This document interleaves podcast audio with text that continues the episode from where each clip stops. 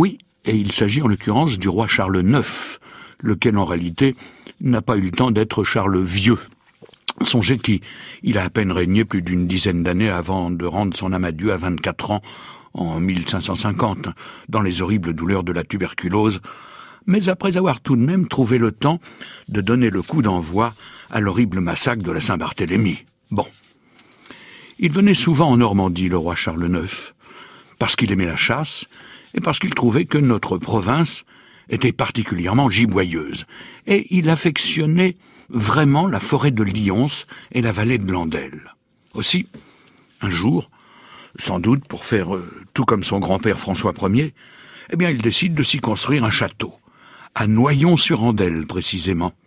Et, dans son idée, ce château-là n'aurait rien à envier au majestueux Chambord de son papy, Noyon-sur-Andelle, oui.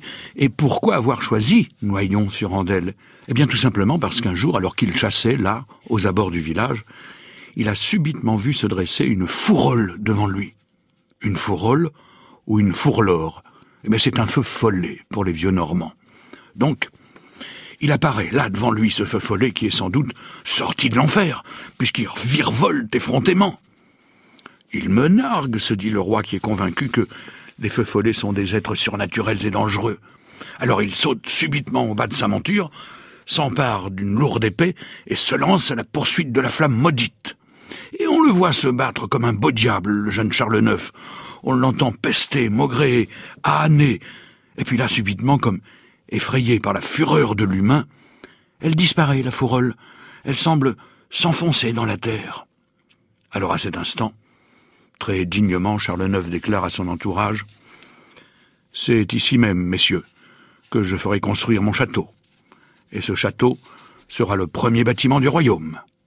Hélas, hélas, quand il meurt, Charles IX, quand il meurt, la construction venait à peine de commencer.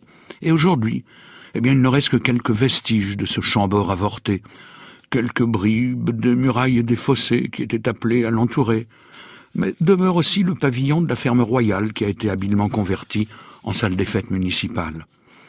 Et il reste aussi que Noyon-sur-Andelle a été débaptisé et que cette pimpante petite ville de près de 2000 âmes s'appelle aujourd'hui fort joliment Charleval.